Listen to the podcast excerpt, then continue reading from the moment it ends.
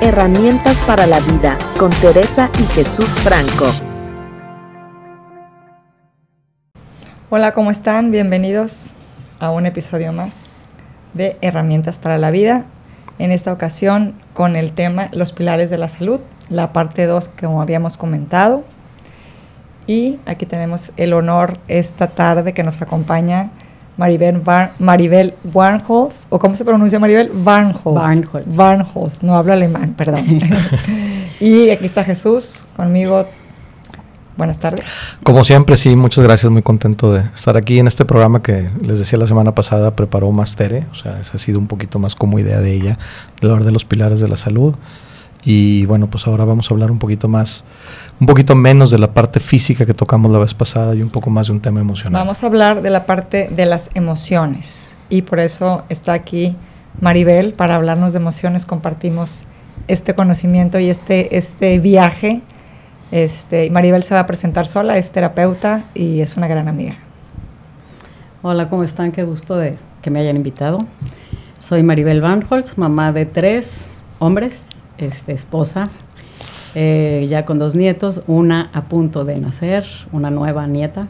Eh, Bruto. Padrísimo. Sí. Este, por fin viene la niña. Por fin viene la niña, sí. Tengo más de 25 años de estar estudiando cosas que tienen que ver con el cuerpo, con la parte física, con la salud, con las emociones, con los pilares de la salud, entendiendo por qué y cómo. Eh, todo empezó por no quererles dar eh, medicinas a mis hijos. Empecé a estudiar alternativas y de ahí se vino una cosa con la otra. Ya tenemos más de 15 años de conocernos, el privilegio de estar creciendo juntos. Y bueno, ahora tengo un, consultorio de terapias naturales donde doy, hago diagnósticos iridológicos, eh, pongo acupuntura, doy reiki, flores de Bach, que tienen que ver con las emociones, y pues bueno, todo el cuerpo está conectado. Para mí ha sido una pasión estar viendo una cosa con otra, cómo se conectan los órganos con las emociones, con los alimentos, con todo lo que tiene que ver. Padrísimo, padrísimo. Este, además, eh, podemos constatar, Tere y, yo, Tere y, yo, que hemos estado contigo en algunas de tus terapias y la verdad es que, bueno, más allá de la amistad, pues también nos ha funcionado mucho y por eso te invitamos, ¿no? Para que este, platicáramos un poquito este tema, ir como seguir desenvolviendo. el capítulo pasado dijimos, es un tema muy largo. Si lo están escuchando por primera vez, eh, escúchenlo, está bien padre, no, no, le cambien, ¿verdad? No, pero luego regresense al primero, aunque no es una continuidad, están directamente relacionados ambos capítulos. Así es, pues las emociones, como sabemos, eh, nos rigen de manera consciente o inconsciente. Más inconsciente. Más inconsciente. Y pues muchas veces hacemos cosas eh, desde las emociones no reconocidas o ocultas o que no queremos aceptar. O mal manejadas. O mal manejadas también. Y desde ahí hay una serie de comportamientos eh, que podemos relacionar en esta tarde con eh, los pilares de la salud. Y podríamos a lo mejor empezar con la comida. Sí, de hecho estaría bien eh, recapitular un poquito que hablamos la, vez pasada, hablamos pues del sueño, que, es un, algo muy importante, hablamos de la respiración, eh, hablamos de la alimentación, hablamos del movimiento. De la hidratación. De la hidratación y, de la energía del sol. y terminamos hablando de la maravillosa energía del sol que por ahí tocaremos hoy también este, y la naturaleza, ¿no? Mm. Entonces, eh, los vimos desde una perspectiva un poco más física, obviamente sí mencionamos por ahí un poquito lo de las emociones, pero en este caso eh, creo que la primera pregunta para, este, pues bueno, aquí para las dos chicas que son mucho más expertas que yo en temas de emociones y, poderlo empezar a debatir, explicar un poquito lo que es una emoción, o sea, para qué sirven y cómo funcionan en el organismo. O sea, si vamos a estar hablando de emociones, eh, qué rollo es esto que pasa en mi cuerpo cada vez que eh, mi esposa este, no hace algo que no me gusta o cada vez que le veo una noticia negativa en la televisión y, o sea, qué onda con este mecanismo, ¿no? Me gustaría que nos platicaran un poquito. Bueno, la palabra emoción viene del latín emovere, que significa movimiento. Y es una manera, nuestro cerebro va a tener una respuesta que va a ser inconsciente, viene, desde la parte inconsciente del cerebro, desde la parte no racional, y va a ser una respuesta a un estímulo del medio ambiente. No lo vamos a pensar, no, parte por, no pasa por la parte racional. Y lo que busca es que nosotros nos adaptemos a lo que está sucediendo en ese momento. ¿Verdad, María? No sé si quieras complementar. Aquí parece, sonó como, sonó como este, como de libro. Muy académico, sí. Muy académico. Pero, bueno, al final son eh, adaptativas al medio ambiente, es decir, me va a comer un león, pues tiene que activarse un mecanismo para correr o pelear o hacer una serie de cosas. Eh, me siento, o sea, sientes un, en el caso una amenaza, o me están interrumpiendo cada vez que quiero hacer algo, entonces me enojo y tengo que poner límites, etcétera, etcétera. Entonces estoy reaccionando, o sea, estoy tomando una acción de movimiento ante un estímulo externo, ¿no? Pudiéramos decir eso. Así es.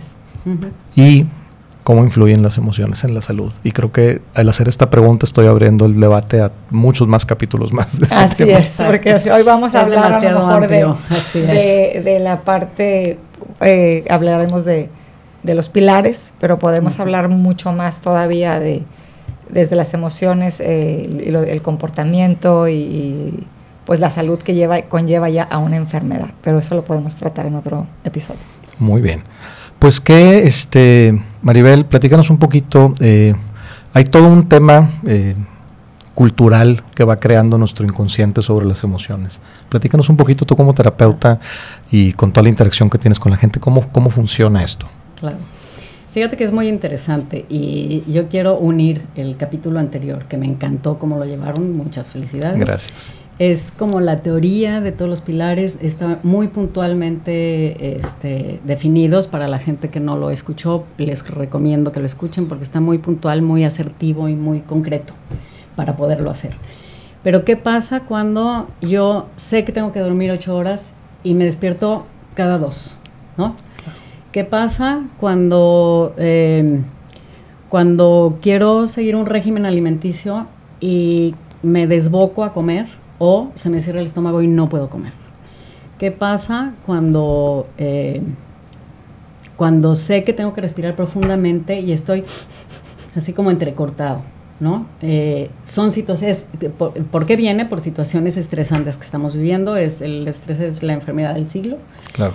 Todo nos estresa, pero el estrés quiere, viene de stretch, viene de estar contrayendo el cuerpo y de estar contrayendo el cuerpo, entonces de ahí se somatiza una enfermedad. Pero ¿qué es lo que pasa? O sea, ¿de dónde viene todo esto? De que nos enseñaron a ser a las niñas muy lindas y muy educadas y a los hombres muy fuertes y valientes. Valientes.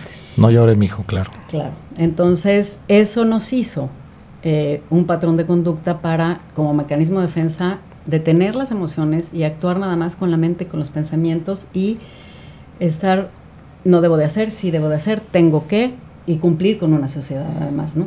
Con la familia y con una sociedad. Lo que me es permitido, ¿verdad? El deber ser. Lo que se espera de mí. lo, que, se, espera, de mí y eso tiene un margen súper alto y además nos vuelve querer ser perfeccionistas y tener el control de absolutamente todo.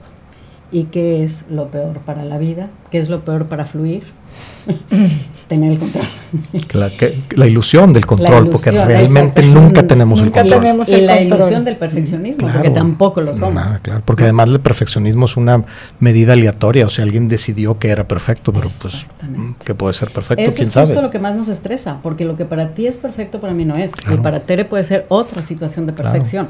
Entonces, eso es lo que nos está haciendo tener un estrés todo el tiempo y encima de eso nos manejamos, como tú dijiste, las emociones son totalmente inconscientes. El 95% del tiempo estamos reaccionando a manera inconsciente. las emociones suceden en el cerebro límbico, ¿no? Generan esta reacción inmediata. Tere, eh, tú platicas muy bien esto, digo, sin meternos mucho detalle, ¿qué tipo de cosas pasan físicamente en mi cuerpo cuando hay emociones como el miedo o el enojo o la tristeza? O sea, ¿qué, mecanismos se activan que nos terminan afectando la salud?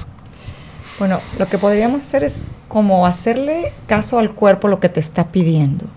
Si tú estás triste porque a lo mejor perdiste un familiar o perdiste un trabajo, pues no tienes ganas de andar yendo a bailar, a la disco, ¿no? O bueno, ya dije la palabra disco. revelando, la Revelando tu edad. Al antro. o no quiero ir a ver amigos. Quiero quedarme en mi, en mi casa, quiero quedarme en mi cuarto, quizás quiero estar acostado. Entonces el cuerpo me está pidiendo que me tranquilice. Cuando estoy enojado o enojada, pues no estoy tranquilo. El cuerpo me está diciendo, estoy, tengo esta energía que está flotando por mis brazos y, y a lo mejor quiero golpear algo, ¿verdad? Entonces el cuerpo es muy sabio, hay que sacar la emoción de manera eh, Saludable. saludable. ¿verdad? No le voy a ir a pegar a la persona, eh, pero Pero dijiste algo muy interesante necesito pegar, a lo mejor. y nos contenemos. Exactamente. Nos contenemos porque soy mujer y pues a mí me dijeron que las niñas no se enojan, las mujeres no se deben de enojar. Bueno, hablando socialmente, a ti particularmente, ¿no? A mí no me dijeron eso, a mi mamá me dijo, tú te puedes enojar las veces que quieras, entonces... Y muy sano, claro. Exactamente. Por eso eres tan sana. Ah, por eso soy muy sana. Eh, entonces, es como hacer caso de lo que nos está diciendo nuestro cuerpo, pero Mm. nosotros inhibimos esa acción que quiere hacer el cuerpo, ese impulso. Estoy enojado, le voy a decir algo, pero no. Es mi marido, no le puedo decir, ¿no? Como las abuelitas. ¿no? Que no podían decirle nada al marido.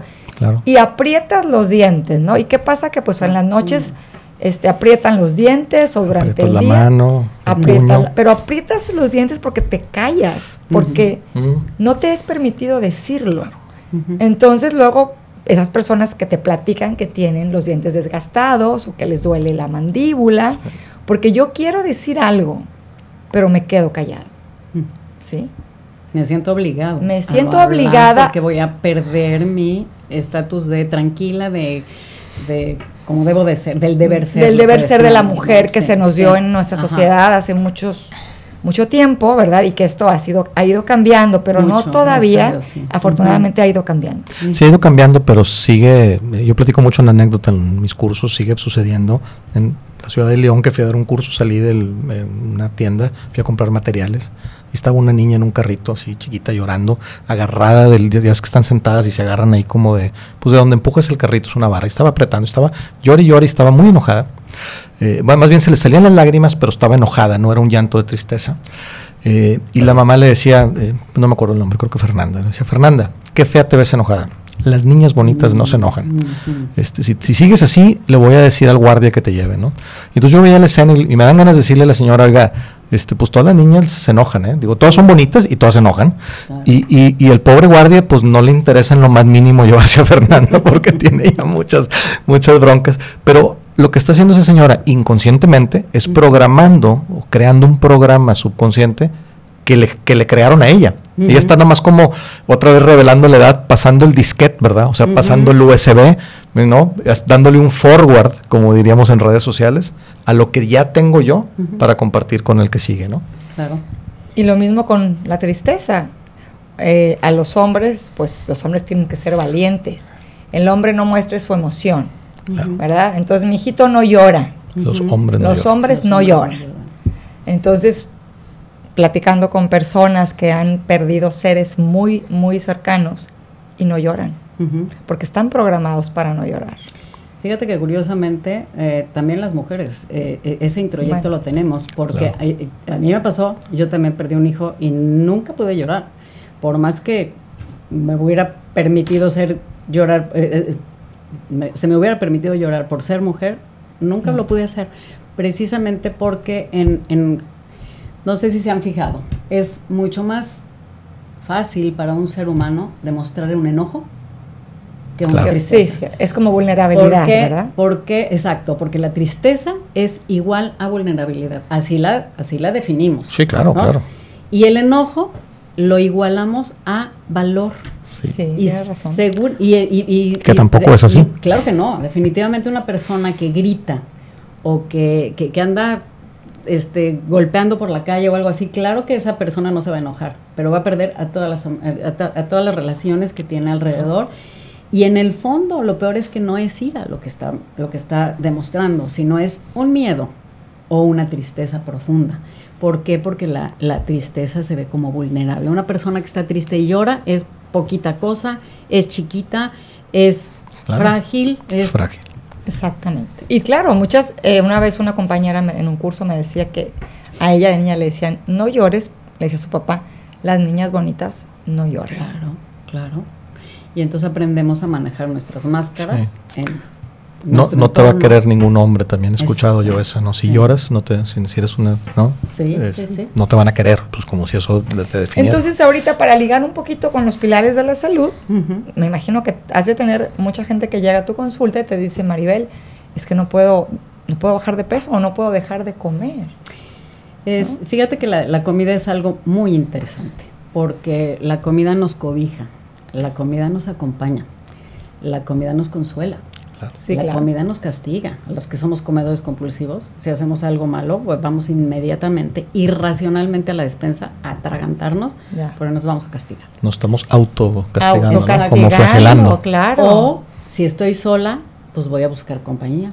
O si estoy triste, voy Claro. a consolarme, ¿no? Claro. Entonces, sucede, e- es- eso, era, e- eso era lo que decía yo, o sea, ¿qué sucede cuando me doy cuenta de que quiero, voy, por más que voy a la nutrióloga y me da una dieta y pago y me está doliendo y, y me voy y me doy unos atrancones? Y es porque no hago conciencia de que en realidad lo que tengo es ansiedad, tengo miedo, estoy triste, estoy sintiendo soledad y solamente lo puedo remediar cuando me doy cuenta. Hacerte consciente. Porque si yo te veo a ti, por más que te diga yo a ti, Tere, traes una pluma atrás de ti, me vas a decir, no es cierto, no es cierto. Hasta que yo te la pongo aquí enfrente, la paso atrás de ti, la pongo enfrente, solamente en ese momento puedes decir, ah, ok, sí es una pluma. Y yo todavía te podría decir, pues reconoces. fíjate que parece pluma, pero no es pluma. Exactamente. O sea, tengo No es, no es realmente- mía. Tengo- sí, no sé sí. cómo llegó ahí, ¿no? Sí. O sea, realmente quiero Sí. tener eh, tener esa valentía, porque Mm. valiente no es el que no tiene miedo, valiente es el que enfrenta, Exacto. de decir, bueno, ¿qué está pasando? Y poder decir, a ver, no es normal que yo no me pueda controlar y que la comida me controle. Pero tantas veces he escuchado personas que dicen, no, es que no quiero ver, prefiero no ver qué hay ahí atrás, prefiero que esté tapado. Claro, la No, sombra. no quiero saber, porque se me hace que no voy a poder con eso. No, porque precisamente el saber qué es lo que está pasando, pues va a ser fuerte, a lo mejor de primer impacto, ¿no? Pero eso, el, yo creo que Maribel, este, tú me, me dirás si no, el primer paso es reconocerlo, como que para empezar a hacer el cambio y sanar, el primer paso es reconocerlo. Fíjate que estamos, todo también viene por un, todo tiene un porqué. Porque Claro. estamos muy acostumbrados a que yo voy al doctor y le digo, doctor, aquí está mi salud, dime tú qué tengo yo. Claro. Y dime qué Claro. necesito. Tres al día por ocho días. Vamos. Exactamente. ¿Y qué es lo que haces? Es anestesiar el foco rojo que te está diciendo, porque justamente cuando la emoción está súper atorada y ya no puede más, empiezas a somatizar. Y ahí es donde te duele aquí, o el dolor de cabeza, o, y todo tiene que ver por una, tienes que tomar decisiones, o estás triste, o, o está- tienes una ira atorada, etcétera, etcétera. Entonces empiezas a somatizarlo y estamos acostumbrados a ir a por la pastillita o por el remedio que me tape eso que yo estoy sintiendo. Pero ¿qué es lo que pasa? Eso no te va a resolver nada porque no estás yendo a la raíz del problema. ¿Qué te está generando ese dolor de cabeza o ese dolor de estómago o, ese o esa contractura? Claro, y- hay que aclarar algo. Eh, los doctores, no, no, o sea, no estamos hablando en contra de los doctores. No. Los doctores tienen una función súper importante en la sociedad en el tema de curar. Totalmente. Pero el alma tiene que sanar, o sea, la parte interna, la emoción tiene que sanar. A mí me gusta mucho separar las palabras, aunque pudieran parecer sinónimos, como para poder identificar, o sea, oye, me corté y mi, y mi, y mi, mi piel no, no, no, no cicatriza, a lo mejor me tienen que coser, ¿no? me están curando la piel, me están curando el brazo donde me corté. Claro, claro. Pero bueno, hay otras cosas que se tienen que sanar desde adentro y son mi responsabilidad. Y está muy padre cuando lo puedes manejar con ayuda del doctor, Claro. que son los que se matan, la verdad, y se queman las pestañas estudiando y todo eso y hacen las la parte gruesa, ¿no? Y nosotros somos un apoyo. De hecho, las terapias naturales es mucho mejor que sea, este, ah, se me fue, no correctivo, Claro. Preventivo. sino preventivo. Claro, claro. Como los pilares de la salud. O sea, si tú aprendes a respirar desde antes, meditas, tomas agua y no sé qué, pues no te vas a enfermar. Lo mismo, las terapias naturales, estamos acostumbrados a darle mantenimiento al clima, al coche, a todo, menos a nosotros mismos, Claro. ¿no? De hecho, es eh, aquí en México es como, como, ¿por qué vas al psicólogo? ¿Estás loco? Ah, sí. O sea, pues, pues no, voy porque necesito platicar con alguien porque precisamente traigo algo que estoy tratando de identificar, ¿no? Sí. Aquí, aquí hay algo importante como para ir puntualizando y poder seguir avanzando en el tema. Hay, do- hay dos mecanismos aquí en juego. Uno es el aprender a reconocer lo que estoy sintiendo, o sea, realmente escuchar y decir, tengo miedo, estoy enojado, estoy triste, este, no, me- me- te- tengo est- est- esto está pasando en mí, esto está viniendo a mi mente y mi cuerpo está reaccionando de esta manera, ¿no? Y esa es la segunda parte, cómo estoy reaccionando, cuál es mi conducta, porque al final las emociones suceden en el cerebro límbico y el cerebro límbico tiene dos jales, emoción y conducta. Siento y actúo, porque son adaptativas, ¿no? Entonces, aquí es importante también ver cómo las conductas, que es lo que decías ahorita, ¿no? O sea, siento miedo de que me voy a quedar sin algo, déjame ir al refrigerador y comer algo, porque me da confort, ¿no? Claro. Y protección. Prote- y protección, sí. Empiezo a protegerme, claro, claro, claro. ¿Qué podemos hacer para eh, empezar a... Yo, yo tengo una, una teoría que les, que les comparto y creo que, no sé si lo dije en alguno de los otros podcasts, pero me gusta mucho decirla. Si a los chavos en secundaria les damos inteligencia emocional, finanzas personales y ventas, cambiamos el país en una generación. O sea, Totalmente de eh, eh, definitivamente, si no nos acordamos cuál niño héroe cayó del Mm. castillo, vale gorro, que me perdonen los historiadores, para eso están ellos, que nos lo recuerden. Por eso está Google. Y para eso está Google. De veras, o sea, ves Sí, a, la- claro. a- a- a la- a la- a las nuevas generaciones y ya no saben nada y todo lo averiguan en Claro. dos segundos. pero, pero no puedo googlear cómo reconocer una emoción, está más difícil. ¿Qué hago? ¿Cómo No, empiezo además, a actuar? Ahí te va. Puede que la reconozca. O sea, lo más importante, estoy de acuerdo contigo, es reconocerla. Darnos cuenta y reconocerla. Pero yo creo que hemos avanzado en darnos cuenta que las emociones son importantes. Pero ¿qué pasa? El primer mecanismo, el siguiente mecanismo de defensa es me resisto. No, yo cómo puedo estar enojada. Yo cómo puedo estar triste. Yo, Maribel, tener miedo. Claro que no. Pero entonces no estás reconociendo. eh, pero, o- o- ok, o, o sí tengo miedo. eh, bueno, tienes razón. La primera parte es no, yo como. Ok, lo, lo reconoces, pero entonces te resistes a. Claro. Porque hubo mucho, tú piensa tal cosa y vas a lograr y vas a esto y vas al otro y vas a. Pero ¿por qué no funciona? Porque tengo que pasar otra vez lo que decías tú, Tere. Pasar otra vez por ese miedo que nos cuesta tanto trabajo, porque claro que sí, sentir las emociones negativas son difícil, es difícil hacerlo y no cualquiera se atreve. Claro. Entonces, otra, el el siguiente paso sería, de reconocerlo, sería atrevernos a cruzar otra vez por el camino sinuoso. que, no, que, por- que estamos evitando porque va a ser doloroso. Totalmente, muchísimo. Yo, yo me preguntabas hace rato de los pacientes.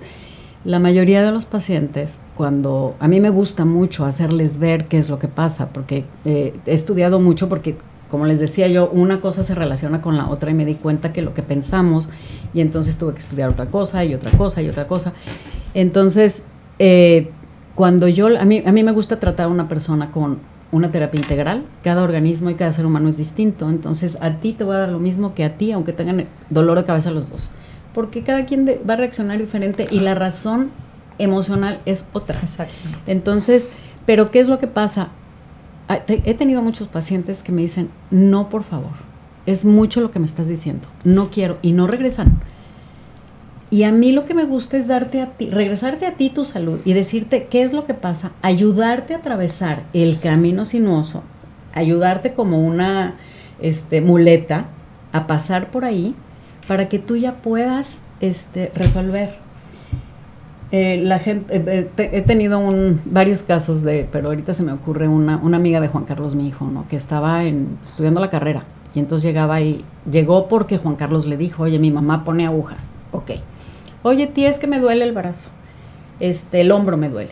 Y entonces le puse las agujas y entonces le empecé a, a preguntarle, oye, ¿y por qué te duele? Pues no, no sé por qué me duele, pero a ver, cuéntame, ¿cuándo te empezó el dolor? Este, y seguimos platicando y de repente se enlaza, o sea, me dice, es que fíjate que mi novio, este, discutí con él y no sé qué, entonces yo ya sabía por dónde venía. Entonces ya, mientras le ponía las agujas, la fui llevando poco a poquito y le dije, no, es que fíjate que tú cuando tengas una emoción de enojo, no es que le tengas que dar un golpe a él, pero sí tienes que reconocer que tienes la, la- el enojo. A lo mejor mucha gente necesitamos, porque yo soy una de ellas, irme a mi rincón a pensar cómo voy a manejar el enojo y ya cuando regrese le digo a la persona, oye, fíjate que esto no me gustó. Pero ¿sabes qué, Maribel? Dijiste pensar y yo creo que hay que sentir. Estoy enojada y Claro. necesito gritar, no le voy a gritar a la persona. Imagínate que estoy enojada con un compañero de trabajo o con mi jefe, ¿no? Pero a lo mejor aquí mira, imaginariamente levanto la voz y, y como si me imagino que está la persona y levanto la voz y conecto con esa cuando estoy enojado. No quiero hablarte bonito. Necesito Sí. sacar y gritar Ajá. para después ya poder ir tranquila. Claro. Y ya- ya hablaste, ¿no? eh, tienes razón, me salté un paso, porque eso lo haces en tu rincón. Gritas o le Bueno, pegas, yo ¿verdad? lo hago en mi No, rincón. y, y bueno, y Ah. cuando ya, ya lo has hecho consciente y estás viviendo el proceso, puedes irte al rincón a pensar y a conectar, Sí. porque ya estás en el camino, ya nada más es como reacomodarlo. Exacto. El paso anterior es le quiero pegar, déjame agarrar un cojín, me lo imagino, y voy y le pego al sillón, sí, sin dañar a nadie, sin hacer ningún eh, exabrupto, así, nada, pero, pero sí para sacar eh, eh, la energía cinética que trae mi cuerpo atorada. porque el cuerpo tiene esa energía en el enojo que quiere Ujú. salir. Totalmente. Y cuando la, cuando la bloqueamos y no permitimos que salga, es cuando Sí, pues viene. eso es justo la, la somatización. Ahí está, esa claro. la somatización, que es de la que estás platicando, ¿no? Sí. Entonces, es ¿cómo importantísimo sentir, sentirlo. darnos permiso de sentir Y, y eso, como dices tú, eh, es que no, ¿cómo me voy a enojar con esta persona? ¿O cómo, cómo, cómo me voy a ver? Espérate, o sea, enójate, enójate en privado, grita, pégale con un cojín a algo. Y te voy a decir una cosa, hay, hay, hay muchas formas que yo he encontrado de ser como más asertiva para soltar. Hay muchas personas como tú y yo que, que para sacar la ira o el enojo o la energía cuando estamos así, que con, con la energía así como, como, como si la sangre estuviera Sí. así, tac, tac, tac, tac, tac, te no- nos sirve mucho salir a correr, salir a hacer ejercicio y todo eso. Entonces canalizar, sí sentirla, pero después canalizarla de manera asertiva y entonces ya puedes regresar a hablar con la persona, ¿no? Hay personas que no pueden con el ejercicio, bueno, entonces yo les recomiendo a, mis, a muchos pacientes que no pueden, escribe También, claro. También. y escribe, y eso es, ese escrito lo puedes quemar después, pero nada más te ayuda a ordenar las ideas y te ayuda Te a acomodar. Y la otra que me gustó mucho, lo que platicaron de uno de los pilares del- de, de- de- de la salud es, no sabes qué hacer, no puedes respirar tranquila, no te puedes controlar, ve y abraza un árbol. Claro. Claro. Y el árbol te va a dar la paz que necesitas para calmarte. Inclusive, eh, no todo mundo tiene el, el, eh, privilegio de pues, tener un árbol cerca, porque vivimos muchas veces en ciudades. Pero me tocó leer hace, hace tiempo un estudio donde el simple hecho de poner en la computadora o en el teléfono una imagen de la naturaleza y solamente contemplarla un ratito, una imagen fija, o el video de YouTube ese que tiene un árbol y que se oye la musiquita y la Ujú, lluvia y los pajaritos, ese poquito tiene un efecto, obviamente no tan poderoso, pero suficiente como para tranquilizar al, tranquilizar al cuerpo.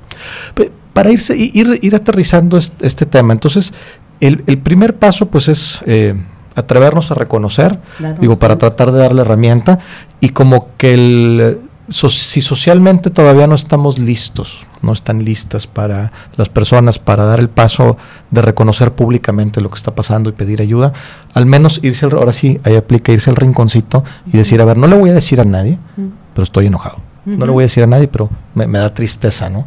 No le voy a decir a nadie, pero esta situación eh, me da miedo, ¿no? Eh, me da miedo perder mi trabajo, me da miedo perder mi salud ahora con la pandemia. Entonces, o sea, al menos el primer paso es traerlo a la conciencia y reconocértelo para ti mismo. ¿Estaríamos correctos en esa recomendación? Así es. ¿Y cuál Sí, sería el segundo eh, paso?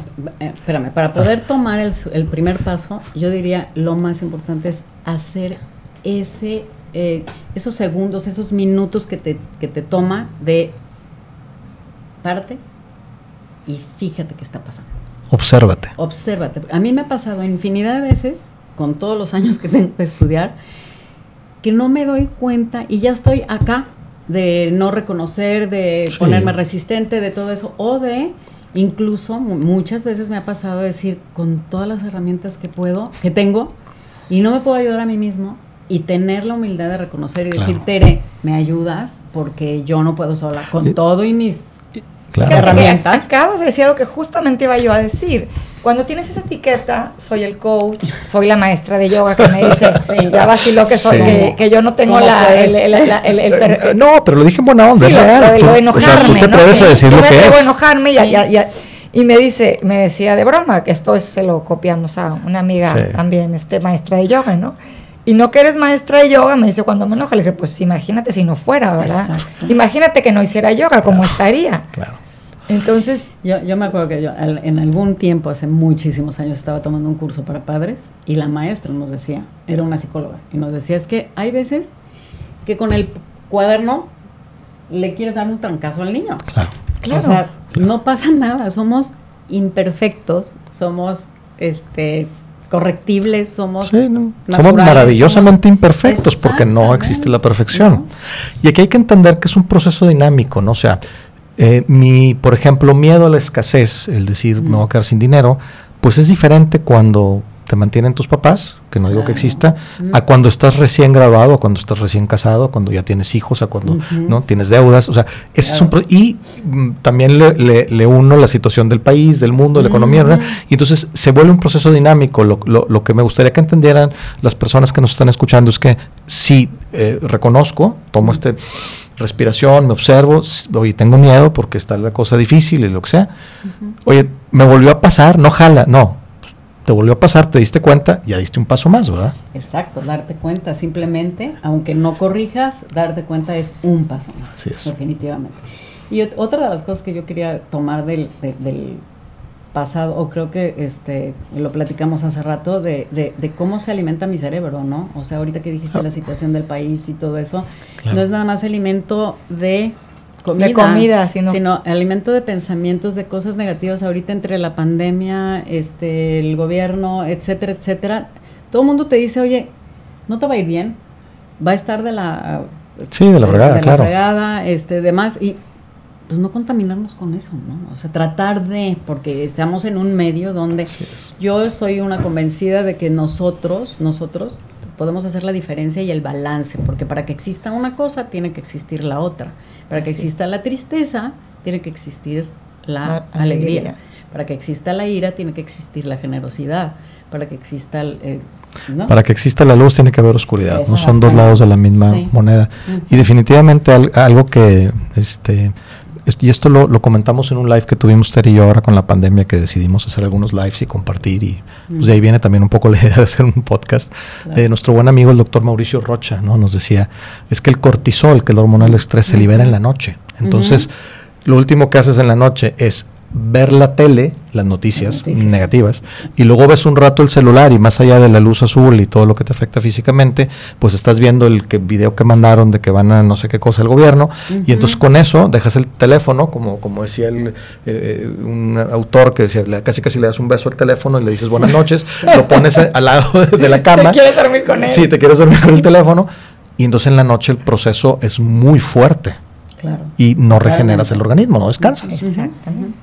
¿Qué O podemos hacer? ver- o sea, si vas, quieres ver la tele y te, y te gustan las series, pues elige una serie de comedia. Claro, es- Algo que sea ligero, que a lo mejor no tengas que poner mucha atención. O sea, es. si es policíaca, pues para empezar va a haber un crimen, están investigando, a lo mejor tú quieres ir para abajo y relajarte. Y- y hay Comedia, series romance. Y hay series policíacas divertidas. Sí. Esta serie del Castle, que es un detective, que es escritor y... Pero tiene que esa son parte muy, muy, este, muy casual, muy amena. Ah, Yo siempre les digo algo, algo que puedas ver completo o apagar. O sea, n- no importa tanto. Claro. Eh, aquí la cosa es cómo, eh, eh, cómo le doy a mi cerebro en la noche la señal de, hey, ya es hora de desconectarte y ya es hora de regenerarte, porque eh, siempre se dice que los autores ahora sobre el sueño, las grandes investigaciones dicen, irte a dormir es un proceso. Claro. No es como, ya besito al teléfono, ya me voy a dormir. Es como No. aterrizar un avión. Hay una serie de botones y de palancas que tienes que hacer para que el avión aterrice. ¿no? Y cuando vamos en un avión nos dicen, este, estamos a punto de aterrizar, no sé qué, y pasan 20 minutos para aterrizar. ¿no? Cruzamos 10.000 pies y, nueve y aterrizamos. Entonces hay que hacer todo ese proceso en la noche. ¿Qué hacíamos con nuestros hijos cuando eran chiquitos? Ah. Los bañábamos, les dábamos de cenar, El cuento. le- del cuento, eh, bajar la luz, Claro, claro. Este, todo ese ritual podemos hacer nosotros también. Bueno, yo lo hago, yo lo hago porque Sí. si no, no me puedo dormir. O sea, Claro. mi- como dices tú, mi cuerpo tiene que entender que ya va para abajo, ¿no? Y fíjate, si tú, vi- o sea, tú, lo, lo que puedes controlar, ¿no? Voy a, me voy, no sé, me voy a bañar, voy a cenar temprano, voy, este, voy a meditar o, o voy a bajar la luz, voy a leer algo que me... Y de repente algo sucede que tú no tienes control y te, te alteras, te, te, te estresa. Entonces, para no, que, no- que no te vayas con eso último, busca tres cosas, ponte a- busca algo que te dé risa o busca tres cosas por qué agradecer en el día. Exacto, eso Sí. funciona mucho. Ve cosas tan sencillas eh, que a lo mejor ahí está muy trillado, ¿verdad? Tengo la vista, tengo... Acaban de, de- de pasar la semana pasada todavía los, los Juegos Paralímpicos y una, una, una mexicana ciega ganó 1500 metros. claro. Entonces, o sea, pues no todos, no to- sí exactamente, o sea, te- tienes, tienes tus cinco sentidos, pues Claro. ya eres privilegiado, ¿no? Entonces, busca eso que te genere gratitud para que puedas quitar ese evento que interrumpió tu, tu proceso de tranquilidad. Y es muy fácil encontrar la gratitud. Lo que pasa es que estamos muy sintonizados a encontrar lo negativo, ¿no? El, el, prietito en el La arroz, perfección el que dijo papel María. tirado, exactamente. De hecho, Y yo, vivimos yo en una sociedad negativa. Negativa. ¿En cuántos, en cuántos lugares llegas a, un- a tomarte una copa y, ay, no, es que a mí me pasó esto? No, Sí. pues, eh, a mí me pasó esto. Y a, Y a mí, mí esto. peor, O sea, sí, parecen sí. competencias No, de ver a quién le va peor. llegas a saludar a alguien y, y oye, ¿cómo estás? Bien, pero no le hace. Ah, Estamos que es ganancia, no sé, puro Exacto. programación o menos, negativa. pues, más o menos. Sí, aquí andamos, aquí seguimos, ¿no?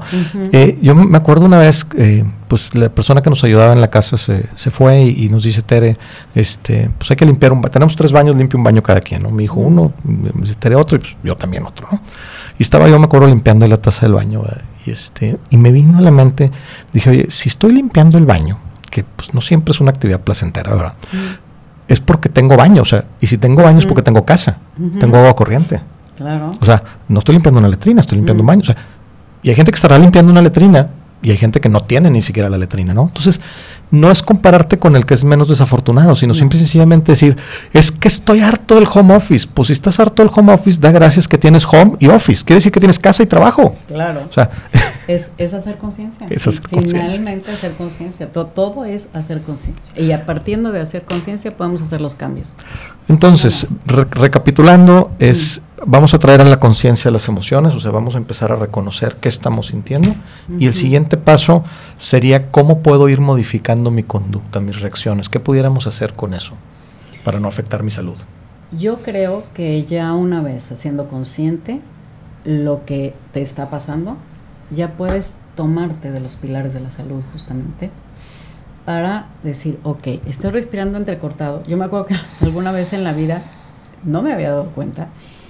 Y yo con mi cara linda y tranquila y demás, y los pies, pero agarrada al- en la tierra, pero de una manera, entonces acababa yo con los pies adoloridos. Cuando me di cuenta, entonces ya, o sea, como es que es tan fácil cuando te das cuenta, porque puedes hacer los cambios. Entonces yo, y me estaba dando cuenta a través de que empecé a estudiar yoga, me di cuenta que yo respiraba entrecortado. Y fue cuando em- aprendí a respirar profundo. Y entonces, cuando te das cuenta y que ya lo has hecho, te atreves a hacerlo por primera vez, de repente te acuerdas, ah, bueno, ok, voy, a ver, voy a respirar. O sea, como yo creo que lo lejos, o sea, lo que es, puede, ser, eh, puede funcionar un poco más fácil y se, se puede ir, se puede ver un poco más sencillo, es irnos paso por paso. Si yo me doy cuenta que soy eh, iracunda, que soy, o sea, ¿qué puedo hacer que me lleve a avanzar tantito? Tantito. No, no querer llegar hasta allá, porque eso es lo que me sigue presionando más. Tener Claro. que llegar hasta allá Es como, y no poder. como llegar al gimnasio y, que- y decir, voy a bajar de peso en una semana los o- sí, 10 o- kilos que subí en un año. Exactamente, ¿no? Pues no se En- puede. Entonces ir, ir, yo me acuerdo una vez que, una vez que me puse a dieta, en, en, este, me decían, ok, bajaste 300 gramos o, o medio kilo, vete con medio kilo de carne caminando 5 Claro. kilómetros y, y- y te va a pesar la mano. Claro. Entonces, como eso es darte cuenta, es realmente lo que estás haciendo, ¿no? Y decir, ok, me voy por 100 gramos, 200 gramos, lo que pueda mi cuerpo, lo que quiera. Pero finalmente cuando aceptas y cuando reconoces, es cuando los cambios pueden ser, y te atreves, los cambios después pueden ser mucho más suaves y más tranquilos. Así es. Tere, la salud y la naturaleza. Estuvimos platicando un Mm. poquito como de, de tocar el tema y sé que a lo mejor ahorita hay una persona en Tulum escuchando esto en sus audífonos mientras corre en el mar Y, qué padre, que envidia. Este, espero que algún día seamos nosotros. Pero hay alguien en un departamento, en un piso 20, también escuchándolo. ¿Qué le decimos a estas personas? Porque es muy importante la el sol, el aire, la naturaleza en general. Mira, ahorita hablamos hace rato de la tristeza. Muy importante, si te sientes triste, que en el momento que te das, si quieres dos, tres horas, lloras, te quedas en tu cuarto, pero luego salte a que te dé el sol. la, la, el sol es la, la fuente principal de energía ya nada más con que te dé un poquito el sol vas a empezar a sentir cambio. Si puedes salirte a caminar en la naturaleza o en la avenida y si hay, seguramente hay árboles, vas a empezar a sentirte mejor. Siempre hay algún parque, ¿no? Siempre hay algún parque, efectivamente. O le das la vuelta a la cuadra. Simplemente el aire fresco. O, simplemente meterte a bañar si no tienes absolutamente nada. O sea, el agua es... También el agua es increíble, sí. Y el agua te ayuda a quitarte todo lo nocivo. Dicen que la lluvia es, es este, son las lágrimas de, ¿no? Claro, sí, son purificadores. Y, llorar es purificador. pues bañarte igual también. Entonces, si no tienes absolutamente nada más que cuatro paredes y un baño, pues bañate. Te y tómate un vaso con Definitivamente. Yo lo, o sea, no nada más estoy cansada, en la noche me baño y siento, siento que tengo más energía. Claro, y puedes o estoy fastidiada, que es como que el principio del enojo, cuando tuviste muchas cosas que hacer, me baño y ya salgo este, diciendo bromas, ¿no? O si tienes un pedacito de pasto, de zacate, como, decimos césped, pasto, zacate. Ahora sí yo ya me proyecté, soy chilanca. Este, eh, un pedacito, sales descalza. y, y te conectas Sí, fíjate que alguna vez también dando una sesión de coaching me platicaba una chica que pues dice, yo vivo en una casa muy chiquita, dos recámaras, muy lejos. Estaba yo en una empresa y me dice que un día eh, le regalaron una maceta con una ramita. Y esa ramita creció y pues tenía como menos de un metro, pero ahí estaba su, su con ya con hojas y no, no me acuerdo qué planta me dijo, yo no, no le sé muy bien a las plantas. Y, el, día que le hablé yo de esto de la naturaleza y todo, me dijo que agarró, que había agarrado, me platicó que había agarrado la rutina de sacar una silla y sentarse con su planta. y le decía, oye, qué buena onda, porque parece como loco, ¿no? Como esotérico, como así, ¿no? De, de, las vibras, ¿va? Pero no, es, es, es tocar, esa maceta toca la naturaleza, aunque esté en un patio de cemento. Claro, totalmente. Pequeños cambios que pueden ir avanzando. Mm, insisto, chicas, conducta, ¿cómo seguimos? Yo sé que una vez que reconozco, empiezo a modificar. ¿Qué cosas puedo ir haciendo? O sea, estos pequeños pasitos, ¿qué recomendaciones podemos ir dando? Mira, identifica cuál es la emoción que más te aguantas o que más te tragas. Yo a lo mejor diría. Y bueno, analiza por qué. Y te aseguro que si te vas, no te tienes que ir muy atrás. ¿Cómo son tus papás? Claro. Son, este, son, tu mamá nunca la ves enojada y siempre la ves con la cara muy feliz. Entonces no se permite enojar y tú probablemente lo copies. O tú ves, si tú, por lo contrario, si tú ves que tu mamá se enoja, pues tú aprendes también a enojarte. Aprendes que hay que sacarlo, ¿no? O aprendes lo contrario. O porque siempre es Exactamente. O dices, mi mamá es bien enojona, a lo mejor lo quisiste decir, ¿verdad, Maribel? Yo no quiero ser como ella. ¿Y qué pasa cuando tenemos una experiencia con alguna persona o nosotros mismos, una situación eh, que no nos gustó? ahorita tú dijiste, vamos a poner el ejemplo, una mamá muy, muy enojona. Y yo quiero ser la madre, quiero ser la madre Teresa, ¿no? te, quieres ir al extremo. Ninguno de, los, de, los, dos extremos es bueno.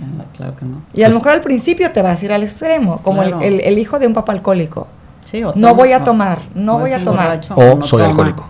entonces, quieres llegar es como un sub y baja. medio. Es como un sub y baja. Si estás nomás de un lado, pues está el sub y baja, ¿no? Tú estás en el piso y el otro está arriba. Si te cambias de lado es el efecto inverso.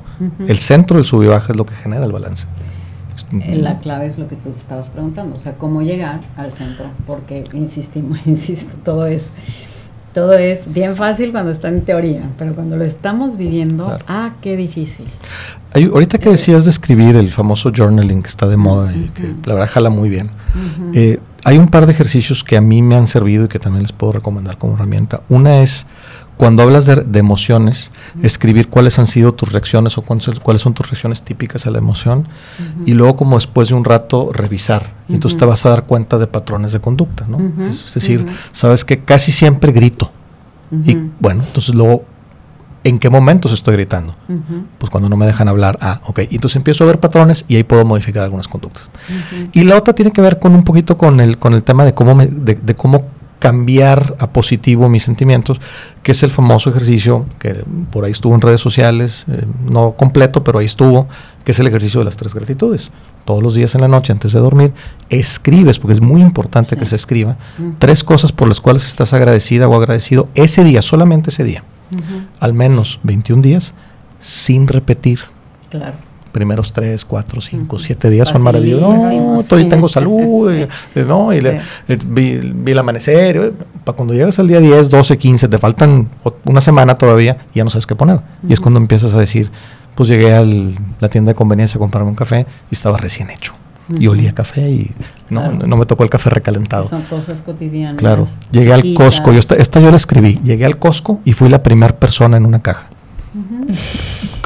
Ahorita lo estoy diciendo y les aseguro que muchos de ustedes nunca han sido los primeros en, la caja del Costco. Oye, pero hasta eso agradeces, qué padre, me tocó ser el primero. Hay filas y filas y filas, claro. Ok, ¿qué más? ¿Qué otras cosas podemos ir recomendando a la gente que vaya haciendo para ir mejorando esto. No, ver noticias en la noche, creo que ya lo dijimos, ni películas de terror. Películas de terror, es importante también decir. Es un género que a mucha gente le gusta, yo no soy particularmente fan, inclusive hay este, por ahí eh, gente que está hablando ya hasta de calcificaciones de glándulas, de una serie de cosas, no me voy a meter a detalle, pero el terror genera una descarga de adrenalina, genera cortisol, etcétera, etcétera. Entonces, bueno, no noticias, no terror, que es un poquito lo mismo ahorita de las dos cosas, este, y tratar de ver, pues, comedia, algo ligero, porque también a veces decimos, no, pues en la noche medita y lee. Ay, es que quieres subir los pies a la mesa, ¿verdad? Y quitarte los zapatos, abrir una cerveza y ver un ratito la tele. Entonces, porque, porque así es. ¿Qué más recomendamos? Además, te voy a decir, eh, es, es, real, de yo todo lo que he estudiado, este, ¿por qué me despierto en la noche? Porque tengo que tomar una decisión, porque a veces estoy muy enojada y contenida, o a veces estoy muy triste. Bueno, pues son, eh, en la medicina tradicional china, son los horarios de vesícula biliar, que es la que todos los órganos se relacionan con una emoción, y tienen su horario para recargarse de energía. Entonces, por eso generalmente cuando estamos con qué decisión tomo, si esta o esta o qué, invariablemente nos vamos a despertar. O cuando estamos con una emoción contenida, no le pude decir a mi marido que estoy enojada porque no sé qué, me voy a despertar. Aunque sepa que tengo que dormir ocho horas, aunque haya visto una comedia, aunque haya hecho mi meditación, aunque todo lo que sé. Y si estoy triste por algo, de 3 a 5 es el horario de pulmón. Y lo más interesante de todo es que todas las emociones están ligadas a un órgano y todos los órganos están eh, y los puedes nutrir con alimentación. Los antojos son reales. Pero ¿qué pasa? El cuerpo nos pide dulce para nutrir el hígado y le damos un pastel. Pues claro que no. Eso no se nutre y te va a seguir pidiendo y te va a seguir pidiendo. Pero si le das una fruta, se va a calmar y se va a dormir. ¿Qué le doy para el hígado? Una fruta. así como recomendaciones puntuales. Bueno, ahí te va. Una fruta y tengo un tip buenísimo que yo lo hice y realmente me sorprendí de lo rápido. Esto fue hace muchísimos años y yo lo di. Cuando te tienes el enojo, o sea, en ese momento te enojaron y tienes un limón, en ese momento lo partes y te lo chupas, ya no te llega a inflamar el estómago porque las cuando estás enojado lo que provoca son gases. Entonces, una inflamación. Pero si tú en ese momento que te hicieron enojar te chupas un limón, se acabó. Porque así como hay hay el, el, el, Apúntalo bien. ¿eh? La fruta. Un kilo de limones ahorita de regreso de camino a la casa. No deben de este. faltar los limones en tu casa. Pero así como el órgano estando en baji, con la energía baja, necesita, el, el, hígado con la energía baja necesita una fruta para nutrirse y poner la energía donde debe estar, así cuando está alterado, con un limón se baja. Mm. Maravilloso. Entonces, Alcalinizas. sí, así hay alimentos que nutren y que sedan, así se llama. Pulmón.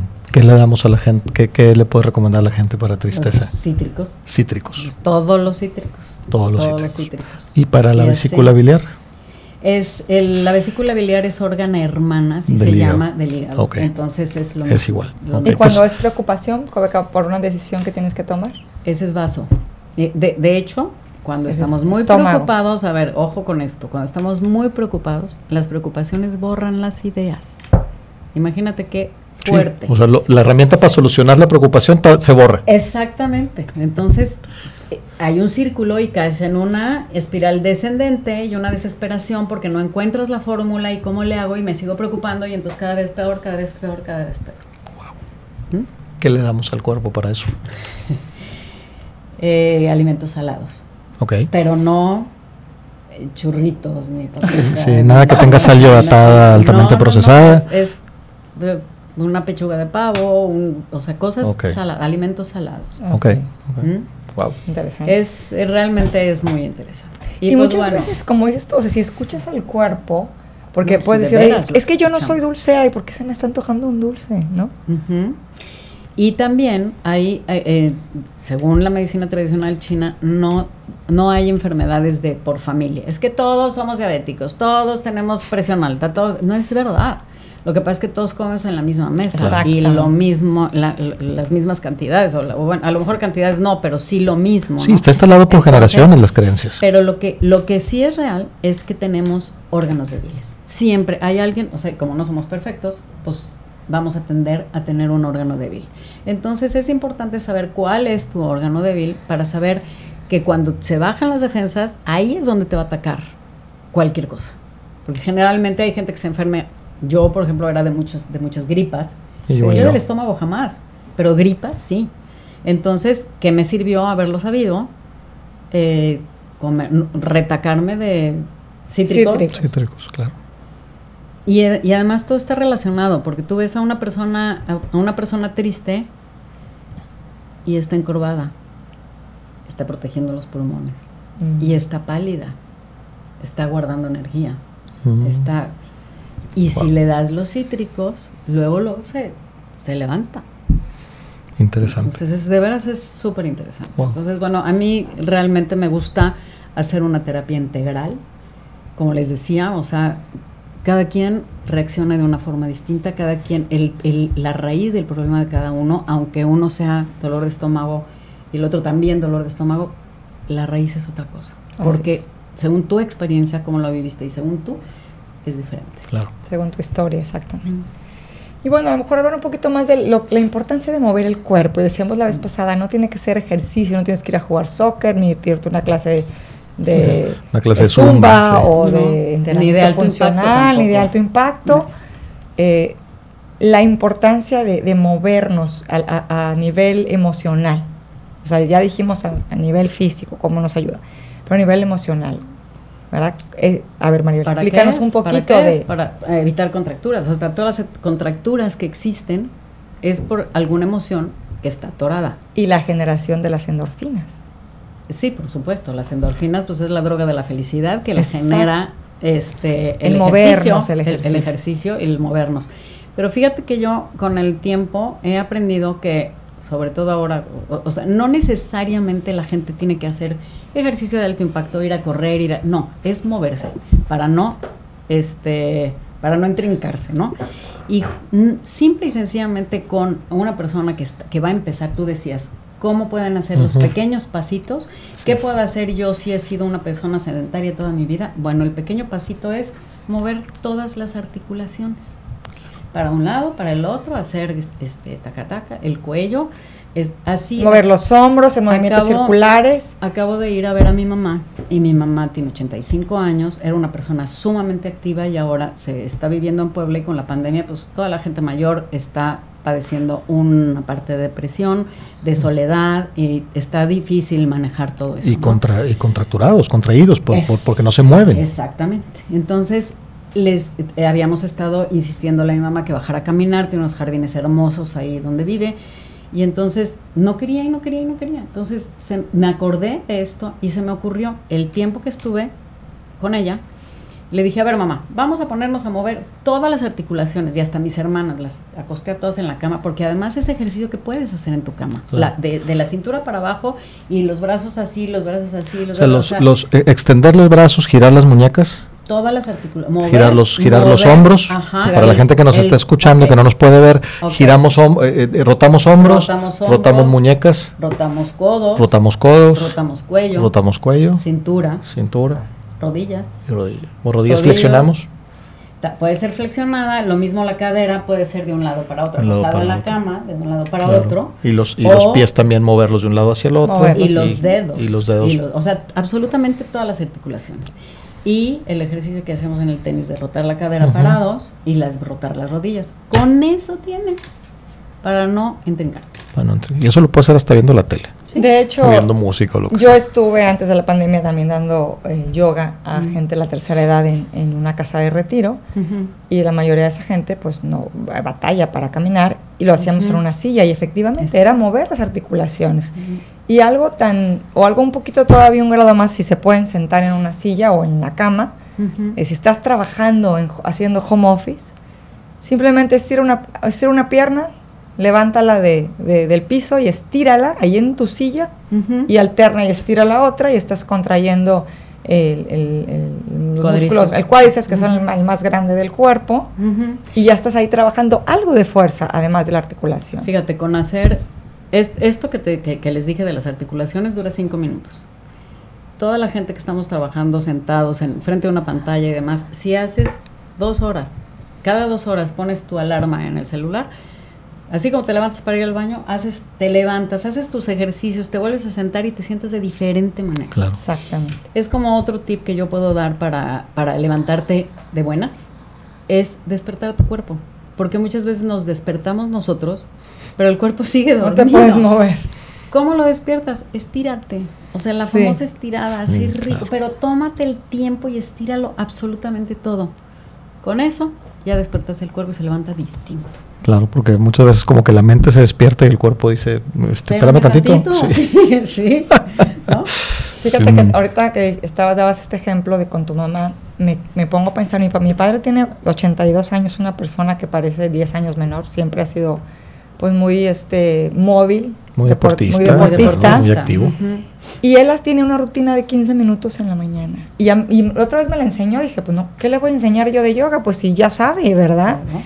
Sentado empieza a mover el cuello y mira, muevo el cuello así, lo muevo así, y muevo los hombros y muevo, cada articulación la empieza a mover. Entonces ahí veo el resultado de, de su cuerpo como está, Pero ¿sabes qué está haciendo él? Le está haciendo caso a su instinto. a su instinto. Claro. Porque su instinto y su cuerpo le est- está escuchando a su cuerpo. Porque su cuerpo le está diciendo ahora con moverte así es suficiente. Sí. Exacto. Y eso No, es parte de lo que no hacemos, escuchar al cuerpo y Claro, escucharnos no, a no, nosotros pero mismos. es que estamos, eh, bueno, estamos anestesiados, como decías Sí. tú, o sea, eh, eh, es, hay una anestesia social inclusive, ¿no? Que me, que ese fue el gran eh, revelador de la pandemia, fue algo que nos reveló, estábamos anestesiados, o sea, Sí. nunca vimos el dolor, nunca vimos el miedo, nunca vimos el enojo, siempre era una fiesta, un evento, un no sé qué, vamos aquí, el viaje, y cuando me senté de repente en mi casa dije, ups, al principio pues bueno, déjame ver Netflix o lo que sea, pero luego ya dije, ¿qué está pasando, no? Y ahí es donde tuvimos que ir, a- que ir hacia adentro. Una cosa importante que, que queremos eh, también aclarar es las recomendaciones que estamos dando, sobre todo las físicas y las de alimentación y eso, son en general para la mayoría de las personas. Sí. Si hay alguna condición, como la diabetes, o si hay alguna condición física, alguna lesión, algún tipo, sí recomendamos mucho que acudan con gente profesional, Claro, eh, platiquen con. Maribel, platiquen con Tere, platiquen con Claudia, platiquen con gente que se, se dedica a la salud, obviamente platiquen con su médico, este, porque tampoco queremos empeorarlos. Son recomendaciones generales y escuchen a su cuerpo. Si estás girando una muñeca y te empieza a tronar, pues entonces al- algo está pasando, hay que prestarle atención a eso y hay que pedir ayuda. Se vale pedir ayuda. Y se lo digo yo como hombre, a los hombres también, se vale pedir ayuda. Es básico pedir ayuda. Eh, quer- quería yo, ahorita me, me acordé de ti la semana pasada porque estoy atendiendo a una, una paciente que tiene un dolor crónico en el sacro, que ha ido con cantidad de gente y conmigo, generalmente la acupuntura es la última opción cuando ya no funcionó nada. Entonces yo tengo un láser también y, y lo, lo, uso alternativo, ¿no? Y me ha funcionado muy bien. Pero me acordé mucho porque esta persona de veras tiene más de un año con el dolor, ya se le volvió crónico y tiene más de 10 terapias que ha tomado es, diferentes para que se le quite el dolor y no ha podido. Este, me acordé de cuando tú jugando tenis, uh -huh. el día que te contracturaste, ese día me hablaste y me dijiste, Maribel, me contracturé porque no calenté, te fuiste a mi consultorio y en una sesión te quitamos la contractura. Y te, tú ni siquiera me lo podías creer. Pero reco reconoció, sí. escuchó su cuerpo. Exactamente. Sí. Y no me esperé a que no. pasaran días y le, seguirle metiendo Porque peso, gener ejercicio. Sí, decimos, ay, se me va a quitar, se me va a quitar, se me va a quitar. Maribel, ¿cómo te puede contactar la gente? ¿En dónde te localiza? Mira, tengo una página que tú me hiciste, me hiciste favor de hacer. En épocas en, pasadas. Ajá. En Facebook, ¿Se llama? que se llama Equilibrio, arroba Equilibrio del Ser. El email equilibrio arroba equilibrio del ser.com. Okay. Muy bien. Uh -huh. ¿Y en redes sociales? En redes sociales, eh, Rodrigo, por lo mismo. Yo no soy muy Ajá. cibernética, me encanta el estudio del cuerpo, me encanta ayudar a la gente, me encanta todo, pero no soy muy cibernética. Entonces ahorita me ayudó Rodrigo a hacer también un enlace que se llama Equilibrio del guion bajo ser. Equilibrio del guion bajo ser en redes sociales. Entonces, me equilibrio... Voy a activar y voy a, prometo subir cosas. Equilibrio eh, guion bajo del ser en redes sociales, equilibrio arroba equilibrio del ser.com por correo electrónico si quieren localizar a Maribel. Y, la y si página, no, ¿verdad? que nos, dijo sí, sí, eh, bueno, es equilibrio del ser.com. Sí, y el, eh. el, el, nada más en redes sociales es equilibrio del guion bajo ah, ser. equilibrio del guion bajo, bajo ser. Muy bien. Y si no, bueno, pues a través de nosotros con el podcast y nosotros les hacemos llegar, eh, como que ya nosotros siempre posteamos las ligas eh, en, okay. en, los, en los capítulos, están posteados ahí en el dispositivo. Pues muchas gracias Maribel, Tere. Gracias a Maribel. Padre. Gracias. Qué padre, un placer. Padrísimo, padrísimo. Ustedes, y gracias a ustedes por escucharnos. Sí. Viene pronto, vienen pronto otros capítulos. Tere va a hacer uno ella sola sobre temas de climaterio y menopausia mm, con puras mujeres. Ese no voy a estar yo invitado. Padrísimo. Este también vamos a hablar uno sobre la importancia de la lectura. Entonces mm. vienen capítulos muy padres. Muchísimas, muchísimas gracias. Los felicito, eh, de veras. Están muy, muy padres los podcasts. Gracias. Y además muy, muy, muy aterrizables. Eso es lo que a mí más me gusta. Gracias. Es el objetivo. Gracias. Mm. Herramientas para la vida con Teresa y Jesús Franco.